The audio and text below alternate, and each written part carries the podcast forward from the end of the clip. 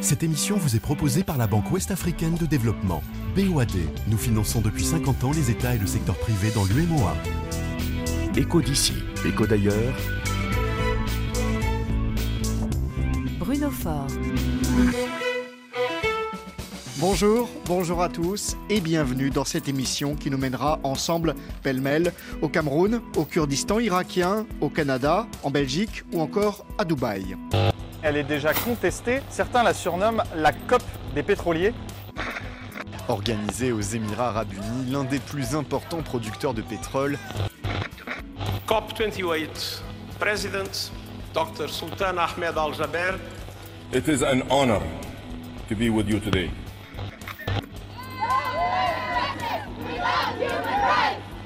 Dubaï, les Émirats arabes unis, bien sûr, parce que c'est là que va s'achever la COP28, conférence climat au chevet d'une planète toujours plus chaude, 1,5 ou 2 degrés de plus dans les prochaines décennies. Les objectifs fixés par l'accord de Paris ne seront sans doute pas atteints. Et dès maintenant, on voit défiler sous nos yeux les images d'inondations, de canicules, de feux de forêt, même en hiver, déclenchant la colère des militants de l'environnement. Dégagez les gros pollueurs, dégagez-les. Les militants écologistes ont donné de la voix à l'entrée de la COP, impossible d'ignorer leurs cris. Accusés numéro 1, le pétrole, le gaz et le charbon, désignés comme les principaux responsables des émissions de CO2, les dirigeants politiques, comme Emmanuel Macron, prennent des engagements. Il semble que la priorité des priorités est que les pays les plus avancés sortent des énergies fossiles.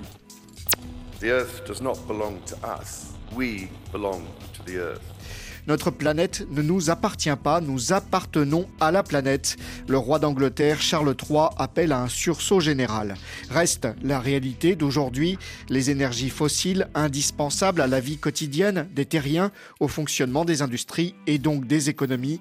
Le pétrole, le gaz, toujours plus demandé et donc toujours plus cher. La situation géopolitique aggrave encore cette situation.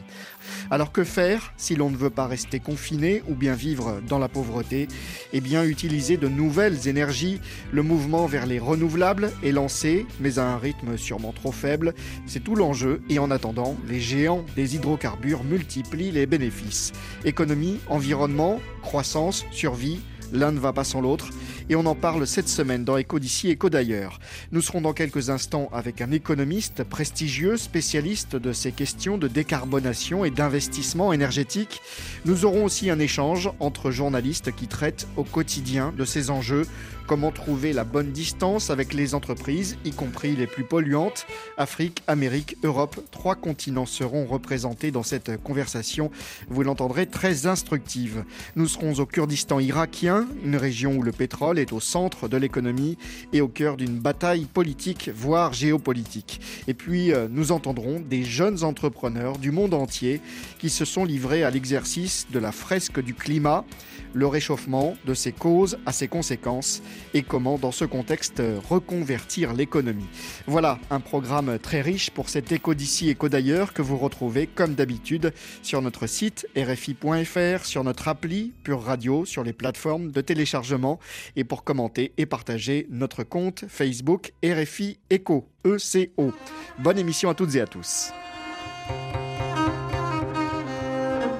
Écho d'ici Écho d'ailleurs sur RFI.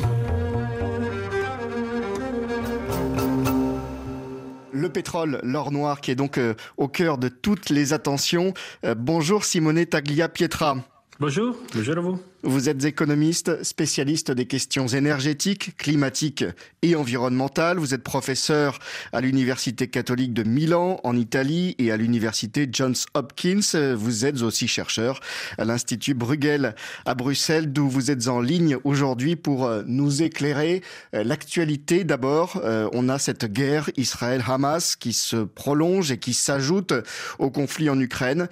Quelles sont les conséquences à prévoir de ce conflit au Proche-Orient sur le marché de l'énergie Bon, l'évolution de la guerre entre Israël et le Hamas est suivie de près par les marchés de l'énergie, car elle soulève des risques géopolitiques pour le pétrole et les gaz naturels dans une situation de marché mondial déjà tendue, je dirais. Le conflit euh, a déjà affecté euh, les marchés du gaz naturel. En fait, euh, euh, pendant les premières semaines du conflit, il y avait une réduction de la production de gaz naturel en Israël qui a euh, compromis le volume d'export de GNL depuis euh, l'Égypte aussi vers l'Europe. Maintenant, la production de gaz naturel en Israël s'est répartie, mais quand même, euh, ça reste un risque structurel euh, pour les marchés du pétrole. Et la raison, c'est que tout le monde regarde euh, avec préoccupation à, la situation avec l'Iran, parce que euh, si il y aura un, rôle de, de l'Iran dans le conflit, euh, ça, bien sûr, va changer les choses et, et va compromettre aussi les, les exports de pétrole de l'Iran vers les euh, marchés, euh, vers les marchés mondiaux Mm. du, du pétrole. Mm. Alors il y a l'autre conflit aussi hein, qui, qui dure, c'est celui entre l'Ukraine et la Russie. Il y a un an, les Occidentaux euh, décidaient de plafonner les prix du pétrole russe. Quel bilan peut-on en faire, Simone Tagliapietra? Euh, Moscou euh, a réussi à, à contourner ces, ces sanctions? Bon, euh, c'est important de comprendre que l'Europe a choisi de faire un embargo sur les euh, pétroles euh, russes déjà il y a euh, une an. Au niveau international, les États-Unis et l'Europe et les pays du, du G7 ont choisi de faire quelque chose d'autre, que c'est un système appelé price cap, plafonnement, les des prix. Et ça, c'était un système, on va dire, pour permettre à la Russie de continuer d'exporter du pétrole sur le marché global, mais avec une réduction des revenus pétroliers pour le Kremlin. Et ça, c'était euh, pour éviter une hausse très forte, très importante du prix global du pétrole, que c'est euh, évidemment insoutenable pour l'économie euh, des États-Unis, pour l'économie mondiale au général. Et ça, c'est plutôt Donc, réussi. En fait, d'un côté, il y a certainement une réduction très importante du, de la revenu du, du pétrole du parti russe. Et, mais c'est aussi vrai que c'est pas très évident de faire respecter cet plafonnement de prix. Et il y a des pays eh, comme l'Inde, les, les pays du Moyen-Orient qui ont aidé la Russie à rerouter le pétrole euh, dans le marché global et c'est pas évident de faire respecter ce plafonnement de prix. Donc les, la, la, la chose la plus importante pour les prochains mois, c'est pour l'Europe, pour les États-Unis, de monitorer la situation et comprendre où il y a des problèmes et intervenir aussi avec des sanctions secondaires sur euh, celui-là qui sont en train d'aider la Russie à contourner, à contourner. on va dire, oui, les, les plafonnements de prix. Plus globalement, euh, euh, Simone Tagliapietra, ce marché du pétrole, du gaz, du charbon, ce marché des énergies fossiles, est-ce qu'on arrive à un pic de demande internationale? C'est ce que dit le chef de l'Agence internationale de l'énergie. Patrick Pouyanné, lui, dit le contraire. C'est le patron de Total. Il était interrogé il y a quelques jours à la COP28 par Bloomberg Télévision. Il estime que la demande est encore vive et que les géants pétroliers vont devoir continuer à approvisionner le monde. On l'écoute. Il y a eu une augmentation de 2% en 2023. L'année prochaine, ce sera de 1%. Donc ça continue. Pourquoi la demande augmente-t-elle Parce que la population augmente. L'augmentation de 2% de cette année était en partie due à la reprise économique en Chine. Donc on est globalement sur une augmentation de 1% par an. Alors bien sûr, vous avez les changements macroéconomiques qui pourraient s'ajouter. La demande ne sera pas aussi élevée, mais on aura toujours une hausse en 2024. Nous devons donc continuer à approvisionner le monde. Le, le patron de Total, euh, euh, optimiste hein, pour le marché du pétrole, Simone Taglia-Pietra, les, les investissements euh, de fait continuent euh, dans ces énergies fossiles, dans le pétrole et, et dans le gaz, pas seulement euh, au Moyen-Orient, on pense à l'Afrique, il y a d'autres zones du, du monde aussi. Bah, bien sûr, ça c'est la situation du marché mondial euh, pour le moment. Il n'y a pas une, euh, une chute de demande du pétrole et du gaz et en fait, pour les prochaines années, euh, on expecte euh, plus de demande de gaz, euh, par exemple en Asie, parce que la priorité de la Chine et de l'Inde et des autres pays de la région, c'est de réduire la consommation de charbon pour la euh, génération électrique. Donc le, ga- le gaz va servir de relais. Donc ça? le gaz va certainement aider la Chine, l'Inde et autres pays à éliminer euh, l'élément les, les plus de le système énergétique euh, au niveau environnemental, que c'est le charbon. Donc ça c'est la question. Et pour avoir une visibilité sur une chute globale de la demande du pétrole et du gaz, il faut regarder après les 2030 et après euh, une croissance importante de euh, systèmes comme les, les véhicules électriques euh, et systèmes des énergies renouvelables qui en fait permis de réduire la demande des euh, combustibles euh, fossiles. Mais pour le moment, ce qu'on voit dans le monde, c'est que la demande s'est soutenue parce qu'on est maintenant juste au début de la transition énergétique globale. Et maintenant, l'énergie solaire, l'énergie éolienne sont très compétitifs, mais ça, c'était pas le cas il y a cinq années, dix années, non? Donc, il faut attendre que cette nouvelle forme d'énergie entre au niveau massif dans les systèmes pour effectivement faire tomber la demande euh, globale de, de pétrole et de gaz. Donc là, vous voyez, vous vous, vous projetez dans, dans, dans quelques années. Dans l'immédiat, est-ce qu'un accord vous semble possible à la COP 28 sur une, pas une sortie des énergies fossiles, mais enfin en tout cas un désinvestissement dans ce secteur? Mais c'est très important d'a- d'avoir cet accord-là parce que euh, avoir un accord sur la nécessité de quitter les énergies fossiles après 2035, euh, 2040. Donc, euh, c'est pas la question de dire demain. La question, c'est de dire nous voulons sortir des énergies fossiles comme prévenu dans les traités de Paris pour arriver à la neutralité carbone à 2050. Donc euh, la question c'est une planification de cette sortie et, et- c'est très important d'avoir cet accord parce qu'il faut donner une claire indication aussi au marché financier qu'il faut investir que dans les renouvelables et dans les nouvelles formes d'énergie parce que ça, c'est le futur. Si on ne donne pas cette signal au marché, on peut en fait entrer dans les risques de lock-in, que c'est-à-dire qu'on continue à investir dans des nouveaux projets des énergies fossiles qui vont rester en ligne après 2040-2050 et ça c'est vraiment un grand problème pour, euh, pour la planète. Alors ceux qui doivent donner l'impulsion hein, au, au marché, ce sont les dirigeants politiques. Euh, vous avez, euh, Simone Tagliapietra, récemment signé une tribune euh, avec les économistes Jean Pisani-Ferry et Georg Zachman, euh, une tribune dans le journal Le Monde pour que l'Europe lance un nouveau plan euh, d'investissement vert pour atteindre la neutralité carbone. Quel est le, le- le- le sens de cette tribune? Bah, l'essence de cette tribune, c'est qu'avec la commission de Ursula von der Leyen, euh, l'Europe euh, a bien fait à mettre euh, le Green Deal européen au top des priorités politiques euh, européennes.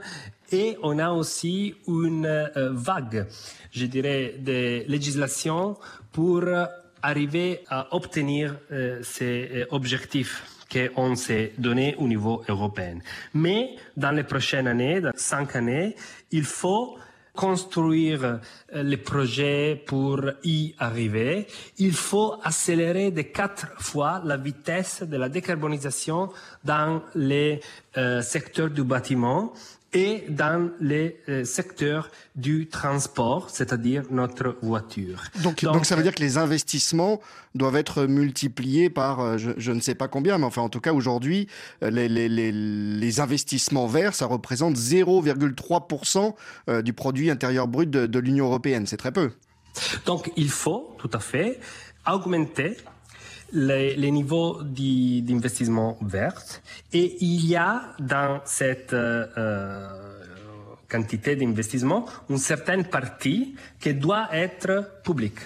Il y a un problème. Le problème à niveau européen, c'est qu'après la, la, la, la, fin de Next Generation EU, du plan de relance économique pour le Covid 2026, il y aura une chute de, l'argent mis, mis, à disposition pour l'Union européenne pour la transition verte. Maintenant, l'Europe donne environ 50 milliards d'euros chaque année pour la transition verte. Après la fin du Next Generation EU, on va arriver à 20 milliards par an. Et ça, c'est une chute très importante.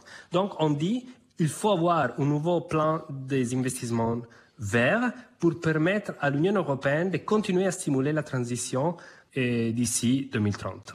Merci à vous, Simone Taglia-Pietra. Merci.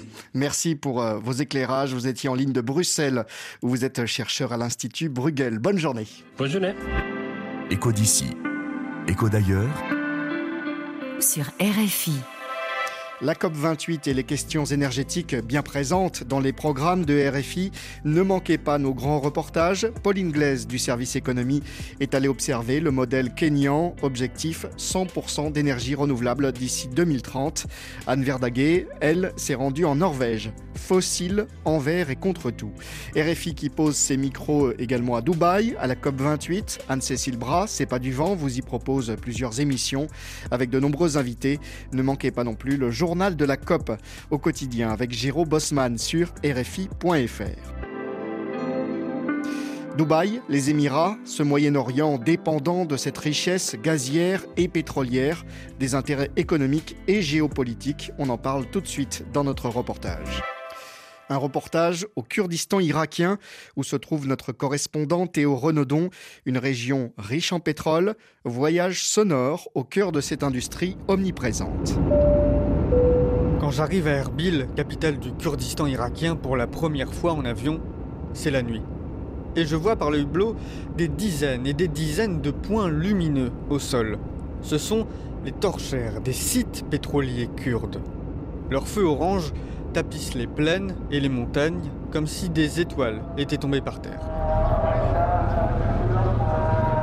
Une fois atterri, la première chose qui frappe, c'est l'odeur. Une odeur d'essence à peu près partout. La faute à ces fameuses torchères, mais aussi aux groupes électrogènes qui fournissent l'électricité à toutes les villes et aux énormes voitures que chaque kurde se doit d'avoir. C'est la coutume. Ici, le pétrole, c'est l'économie, mais c'est aussi une culture. Voilà, le décor est, est, planté dans ce Kurdistan que l'on sait divisé. Il y a un gouvernement autonome et le pouvoir central irakien qui souhaite reprendre la main sur la ressource pétrolière et l'exporter lui-même, le vendre à l'étranger, le principal client étant la Turquie voisine. Au printemps dernier, Théo Renaudon, la Chambre internationale de commerce, qui est basée à Paris, a rendu une décision lourde de conséquences. Oui, seul un État peut vendre du pétrole et non une région autonome. Voilà ce que dit le jugement. Dans le même temps, l'institution judiciaire inflige une amende à la Turquie pour avoir acheté du pétrole kurde depuis 10 ans. 1,5 milliard de dollars de dédommagement qu'Erdogan refuse de payer à Bagdad. Le président turc ferme alors l'oléoduc qui permet aux exportations kurdes irakiennes d'accéder à la Méditerranée par le port de Ceylan. Aujourd'hui encore, la situation est bloquée entre l'Irak fédéral et la Turquie.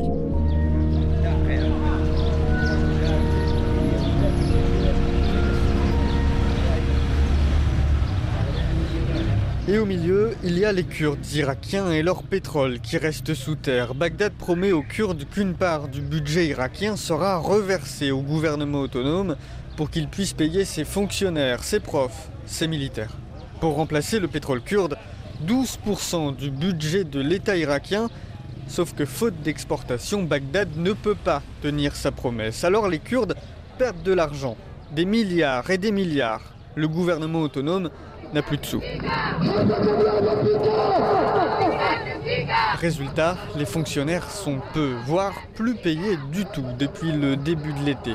Les premiers touchés, les profs qui se mobilisent comme ici à Slemani. Mohamed travaille pour un ministère, il ne touche presque plus de salaire. Ça m'empêche de faire tellement de choses. Par exemple, je ne vais plus chez le médecin pour me soigner.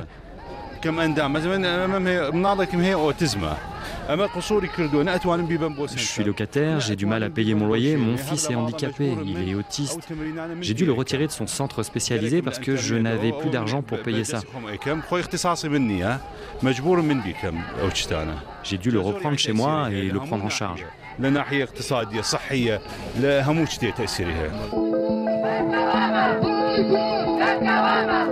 Pendant que certains Kurdes se mobilisent, des images impressionnantes ont été révélées par un média local en septembre.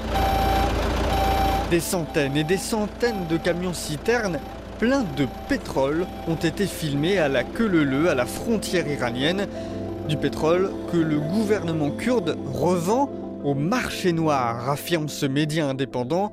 Le tout avec la complicité de la République islamique d'Iran. Adel Bakawan, directeur du Centre français de recherche sur l'Irak le gouvernement régional du Kurdistan irakien qui dispose de pétrole et qui ne reçoit pas euh, sa part du budget de, la part de l'État fédéral, pense qu'il est tout à fait en droit de vendre son pétrole par n'importe quel moyen, y compris sur le marché noir. Jusqu'à 600 camions pétroliers passent tous les jours en Iran, ce qui ne passe pas inaperçu auprès des Kurdes comme ce prof à la fac. Sur les routes, on voit encore des camions-citernes remplis de pétrole circuler. Il y en a même de plus en plus. Le gouvernement vend le pétrole au marché noir, mais l'argent ne rentre dans aucune caisse. Ils volent l'argent. Est-ce que la corruption euh, est accrue dans la région par la situation? Ah oui, absolument, absolument. La vente du pétrole par excellence sur le marché noir engendre par définition la corruption. Contacté, le porte-parole du gouvernement kurde n'a pas souhaité répondre à nos questions sur ce dossier. Dans le même temps, les manifestations d'habitude rares au Kurdistan irakien se poursuivent et s'étendent à Slemani et ailleurs. Situation bloquée au Kurdistan irakien et des conséquences sociales autour de l'exploitation du pétrole. C'était un reportage de Théo Renaudon à Erbil pour Éco d'ici, d'ailleurs. Votre émission qui parle aujourd'hui de l'indispensable transition énergétique. Éco d'ici, Éco d'ailleurs. Bruno Faure.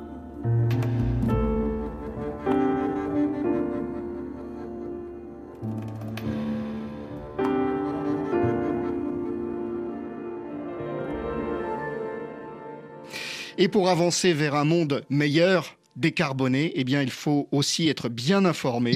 C'est le travail en particulier des journalistes qui traitent au quotidien de ces questions d'environnement et d'économie partout dans le monde. À l'occasion de cette COP28, nous avons décidé de les réunir à distance, forcément, pour un échange confraternel autour d'une question centrale. Comment travailler avec le monde économique, avec les entreprises, y compris avec les plus polluantes, avec le regard d'un spécialiste de l'environnement?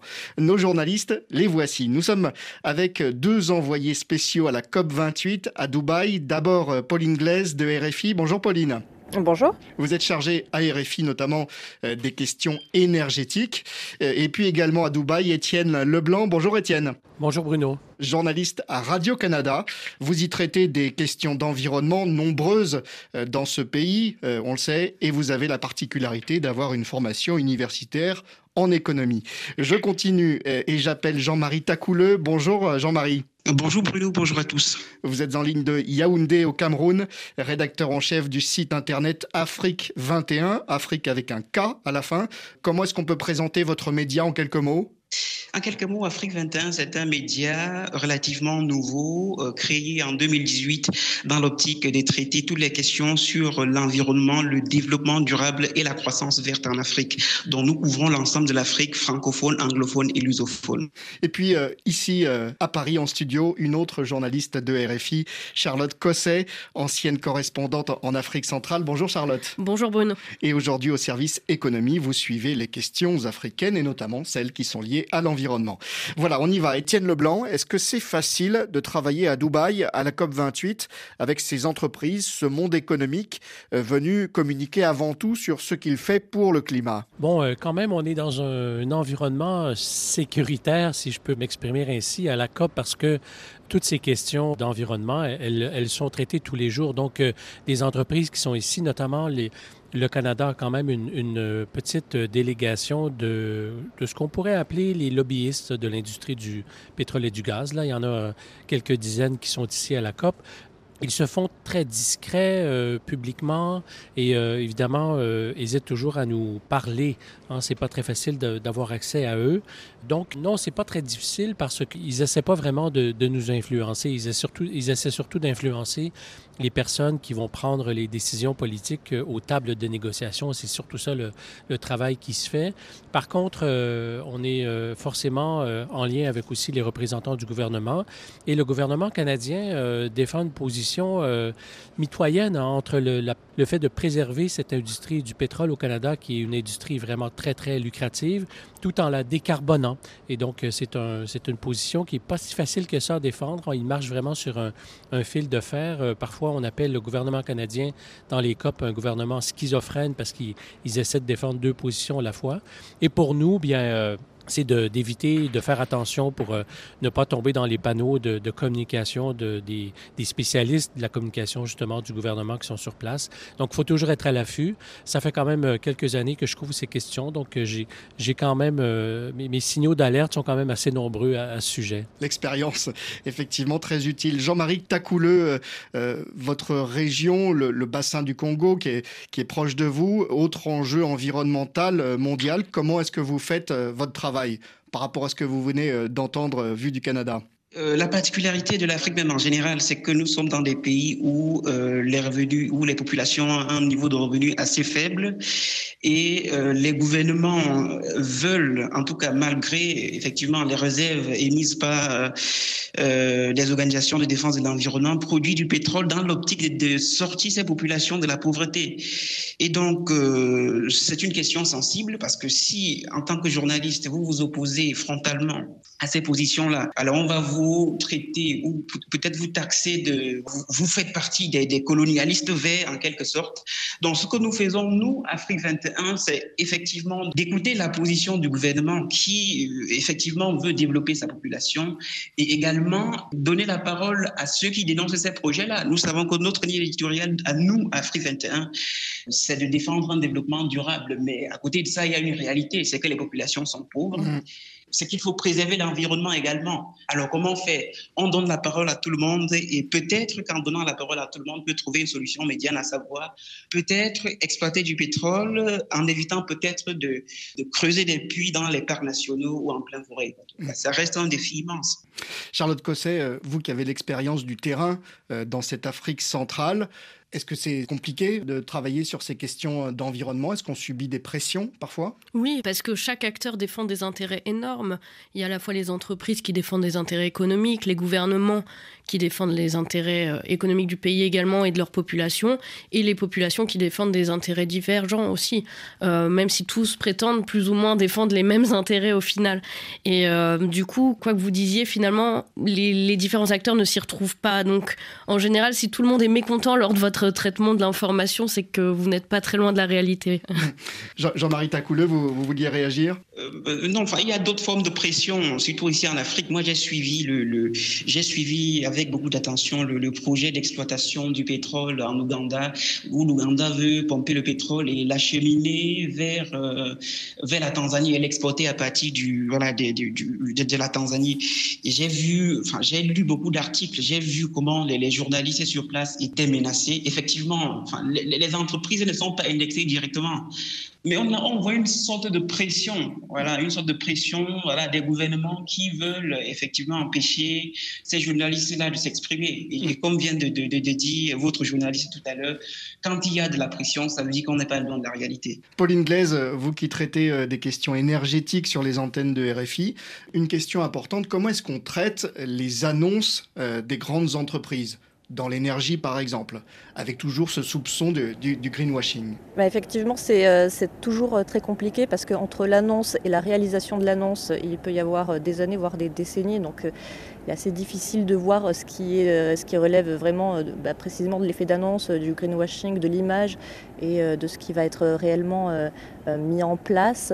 Donc il faut vraiment faire très attention, voir s'il y a des, des mesures qui sont déjà mises en œuvre pour euh, essayer d'arriver euh, à l'objectif.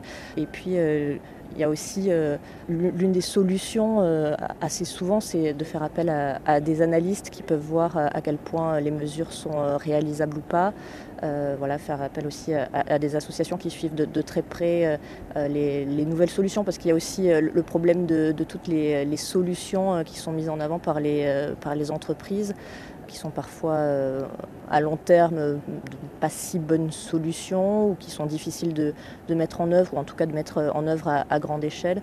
Euh, donc voilà, il y a beaucoup de, pièges dans, ces annonces-là souvent. Étienne Leblanc, euh, lorsque vous êtes au Canada, est-ce que vous êtes souvent invité par des entreprises euh, à visiter euh, euh, un site, à visiter euh, l'une de leurs réalisations et donc à montrer ben forcément ce, ce, ce qu'il y a de meilleur et ce qu'il y a de plus vertueux pour l'environnement? Comment est-ce que vous faites? Comment est-ce que vous triez effectivement ces invitations? Euh, oui, euh, ça arrive quand même assez régulièrement, notamment depuis hein, qu'on a développé au Canada le, les sites pour le, captage et le stockage du carbone, qui est un gros sujet ici à Dubaï. Donc pour, euh, enfouir dans le fond le, le, carbone dans le sol pour éliminer les émissions, ou encore, euh, je pense euh, au site d'hydrogène vert Hein, aussi, au Canada, notamment au Québec avec l'hydroélectricité. Là, c'est quelque chose qui est en train de, de, se mettre sur pied. Il y a même des usines qui en produisent déjà. Alors, comment je fais le tri de ça? Je crois que la meilleure façon de faire, euh, je crois qu'il c'est pas interdit de montrer comment ça se fait, euh, en tout cas pour ce qui est de, de ces nouvelles technologies, mais il faut bien être équipé au point de vue scientifique. Hein, pour poser les bonnes questions une fois qu'on est sur place, pour, euh, pour euh, savoir vraiment euh, à quoi s'en tenir et ne pas se faire rouler dans la farine par les, communicateurs qui, qui, vont nous inviter. Il fut un temps au Canada où on, avait accès, par exemple, aux, aux, grands, aux grandes entreprises, là où on produit le pétrole issu des sables bitumineux dans le nord de l'Alberta, euh, en, en, notamment.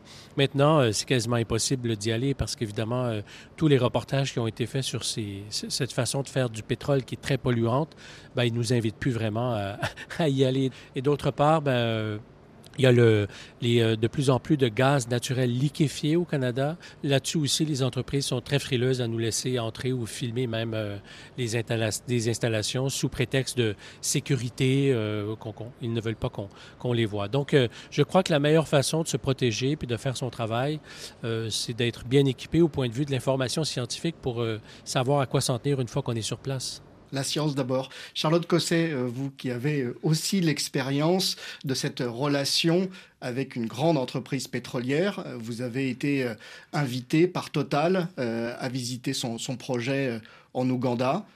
Avec le recul, c'était il, y a un peu plus d'un an maintenant. Comment vous analysez ce, voyage et, et, la suite, les, les reportages une fois qu'ils ont été diffusés? Bah, Évidemment, c'est très intéressant de pouvoir aller sur le site lui-même avec l'entreprise parce que, comme euh, mon confrère le dit, euh, c'est des endroits euh, sécurisés où on est rarement invité. Donc, c'est très intéressant de pouvoir voir concrètement les installations. Après, sur l'Ouganda, par exemple, moi j'ai la chance d'avoir le recul, d'avoir connu cette région avant la construction et avant le début des travaux et d'avoir pu suivre l'évolution sur le terrain euh, depuis le début du projet, avec les déplacements de population, les discussions qu'il y a eu autour du projet. Et donc ça permet euh, bah, cette expérience de savoir et d'essayer de, de déterminer de ce qui relève de la réalité et de la communication de la part de l'entreprise et de pouvoir voir en effet sur un temps plus long de plusieurs années euh, ce qu'il en retourne réellement. Oui, c'est ça, euh, Jean-Marie Tacouleux, effectivement, avoir l'historique euh, d'un projet, pouvoir comparer ce qui se fait l'année 0, puis l'année 1, puis l'année 2, c'est extrêmement important quand on est journaliste. Oui, l'historique, c'est très important. Et l'historique de l'entreprise aussi. il faut, je pense que sur toutes ces questions, il faut toujours rester prudent. Et le, le rôle du journaliste, c'est c'est effectivement de, de, de, de, montrer les zones. Et la meilleure façon de le faire, c'est de se cultiver. Parce que, euh, vous le savez, euh, nous, euh, dans notre travail, par exemple, vous connaissez la situation en Afrique du Nord, la sécheresse qui engendre le stress hydrique. Et dans, cette, dans ce contexte, beaucoup d'entreprises, en tout cas, investissent dans le dessalement de l'eau de mer. Or, le dessalement, c'est une solution vraiment, ça doit être une solution de, de, de, dernier recours, comme on dit, parce que le dessalement est extrêmement énergivore et euh, le processus même de dessalement rejette les saumures qui détruisent la, biodiversité euh, côtière. Donc, je pense que le journaliste, son rôle, c'est effectivement de poser les questions qui fâchent et afin d'obtenir des, réponses concrètes. Sinon, ça, reste de la com. Si on doit tout simplement euh, suivre l'entreprise sans poser des questions des vraies questions. Hmm. Euh, je reviens euh, pour une dernière question vers Pauline Glaise. Pauline, comment est-ce qu'on met en avant certaines initiatives positives? Euh, c'est nécessaire, c'est ce que les, auditeurs ou, les internautes demandent, qu'on ne plombe pas euh, effectivement le, moral de tout le monde. Comment euh, mettre du positif dans cette situation sans toutefois enjoliver la situation globale qui, bah, quand on voit l'actualité, les inondations, la situation n'est pas excellente. Voilà, comment est-ce qu'on fait la part des choses?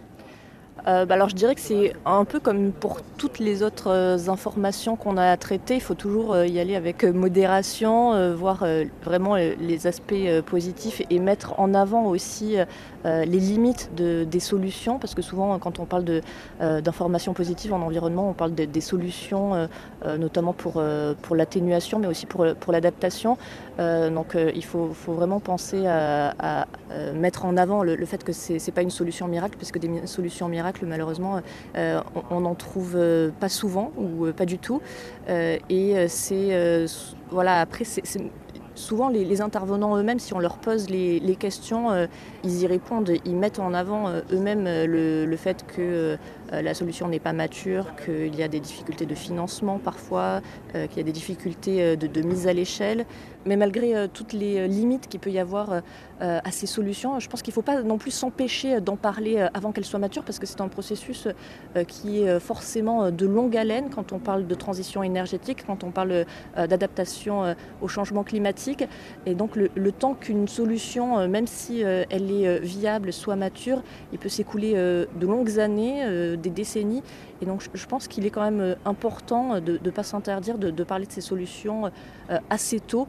Euh, tout en y mettant donc euh, euh, les réserves qu'elles peuvent présenter au moment où on en parle. Hum.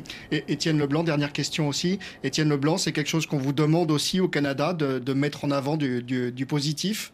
Pas de solution miracle, mais quand même aussi du positif? C'est-à-dire que on nous demande et on réfléchit, dans le fond, aux meilleures façons de communiquer sur la question climatique.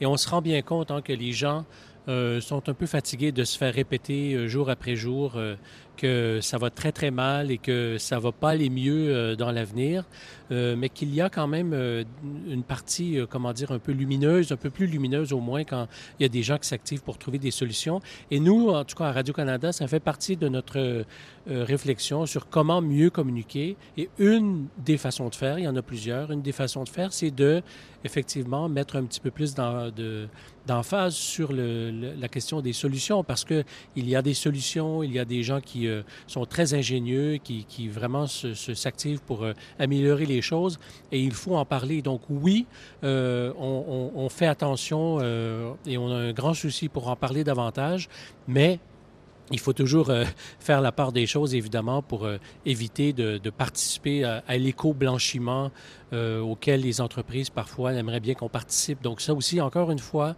on est guidé soit par la science ou par les faits ou par des experts indépendants qui nous, qui nous guident dans nos choix. Éco-blanchiment, on préfère effectivement cette expression à greenwashing. Merci Étienne Leblanc.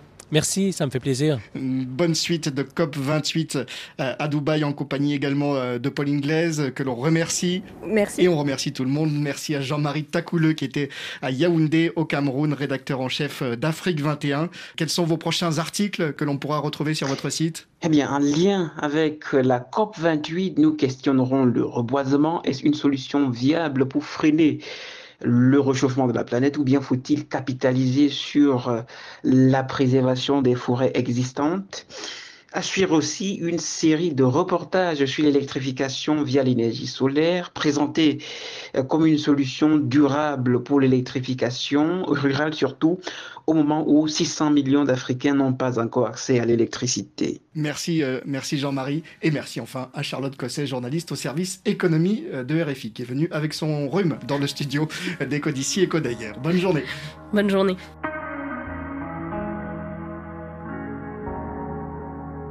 Écho d'ici, écho d'ailleurs. Sur RFI. Radio-Canada et ses personnels pour qui nous avons une pensée puisque le groupe audiovisuel public canadien a confirmé cette semaine la suppression de 600 emplois, 10% de ses effectifs. En cause, la diminution des revenus publicitaires de la télévision, la concurrence des géants du numérique, comme Google qui vient d'ailleurs de conclure un accord euh, qualifié d'historique. Le géant californien doit verser une compensation aux entreprises de presse canadiennes en échange de la diffusion de leur contenu. Nous étions précisément au Canada il y a quelques semaines, au Québec exactement, pour rencontrer de jeunes francophones, étudiants et entrepreneurs réunis par l'Agence universitaire de la francophonie. Lors de leur séjour à Québec, ils se sont livrés à un exercice incontournable si l'on veut comprendre les ressorts du changement climatique, de ses causes à ses conséquences multiples. Et vous allez l'entendre, ils ont tiré quelques leçons, y compris économiques, de cette expérience. Voici notre reportage.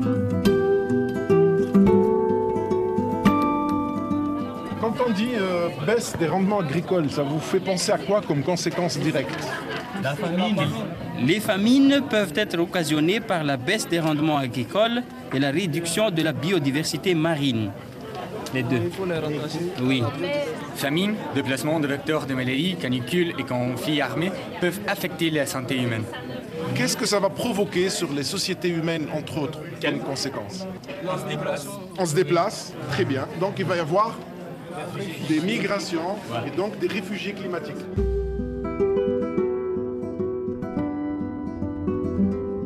Lisez la carte.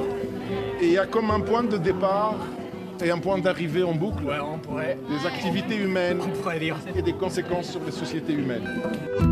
Bon, je suis Florent, je viens de Madagascar, dans l'université de Thomas.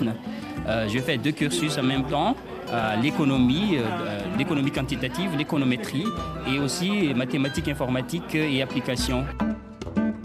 Personnellement, j'ai découvert des choses, des termes, des trucs enfouis avant que je ne connaissais pas très bien, mais maintenant je, je comprends mieux le cycle et que on sera plus apte donc de donner des solutions, de donner des propositions de, de solutions, euh, vu qu'on comprend mieux euh, la situation.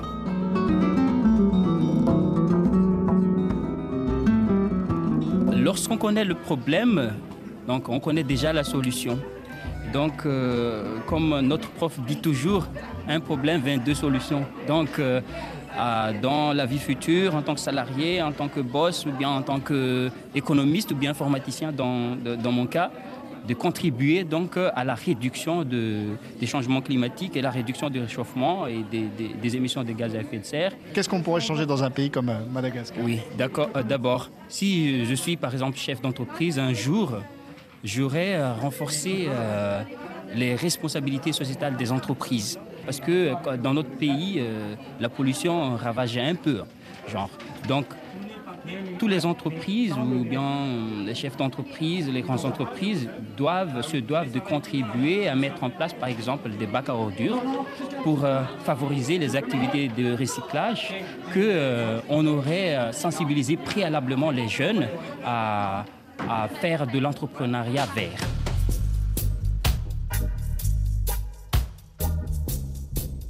Je pense que la tendance pour le développement durable, pour une économie plus conscients de l'environnement et déjà ici avec la, la jeunesse.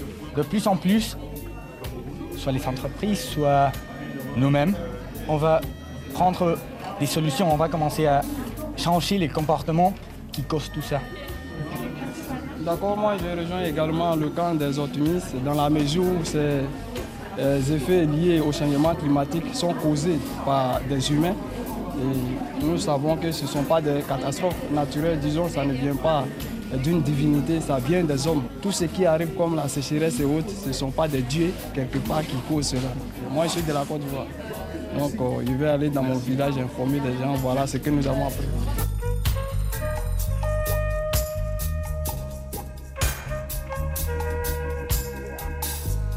Deux-là, est-ce que vous préférez pénaliser l'entreprise ou bien plutôt bannir certains euh, matériaux, certains textiles, etc. Moi, je dirais bannir. Bannir? Enfin, quand ils font leur business plan, etc., ils peuvent prendre en compte euh, le coût que ça va leur coûter, euh, leur impact écologique. Et donc, du coup, ça peut euh, finalement ne pas servir à grand-chose. Alors que si on rend l'utilisation même, voilà, si on la rend interdite ou alors très compliquée d'utilisation, bah, ça, peut être, ça peut avoir un impact beaucoup plus puissant, en fait.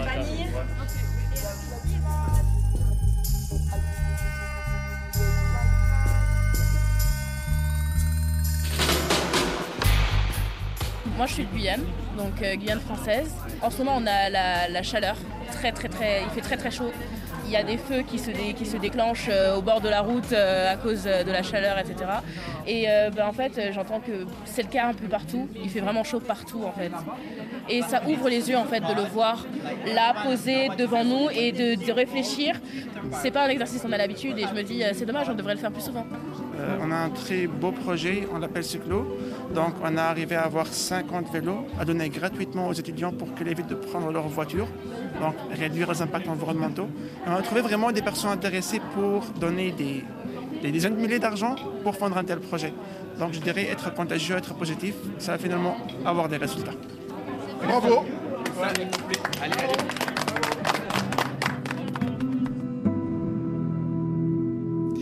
La fresque du climat et ces jeunes entrepreneurs francophones prêts à changer le monde. Quelques photos de ce moment sur notre page Facebook RFI Eco et sur la page de l'émission Eco d'ici, Eco d'ailleurs sur RFI.fr. Merci de nous suivre. Merci à Mathieu Degueldre pour la réalisation de cette émission. On se quitte en musique avec une chanson d'un autre temps, Johnny Hallyday. C'était en 1978, il y a 45 ans, le pétrole. Y a Derrick dans mon jardin, y a un pipeline chez mon voisin, c'est la folie qui salit le pétrole. Je marche au fuel à l'ordinaire, au kérosène ou au super, de toute façon c'est toujours du pétrole. C'est la benzine ou la gasoline, le plastique ou la paraffine, ne cherche pas, c'est toujours du pétrole. Pas de l'or blanc, c'est de l'or noir, mais ça fait des pétrodollars. Y a pas que des bidons dans le pétrole. Paraît qu'il y en a qui des idées,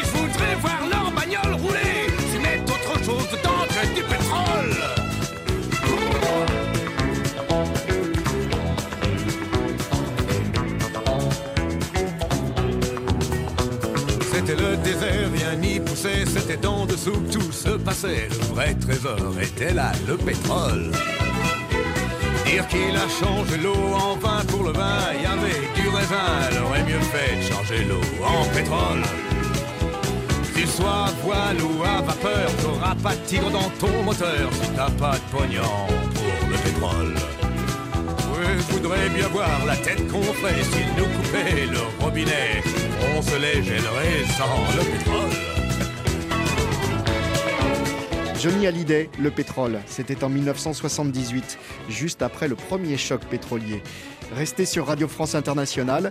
Tout de suite, un nouveau journal. Éco d'ici, Éco d'ailleurs revient la semaine prochaine. Bonne journée, bonne soirée, portez-vous bien. Cette émission vous a été proposée par la Banque Ouest-Africaine de Développement, BOAD.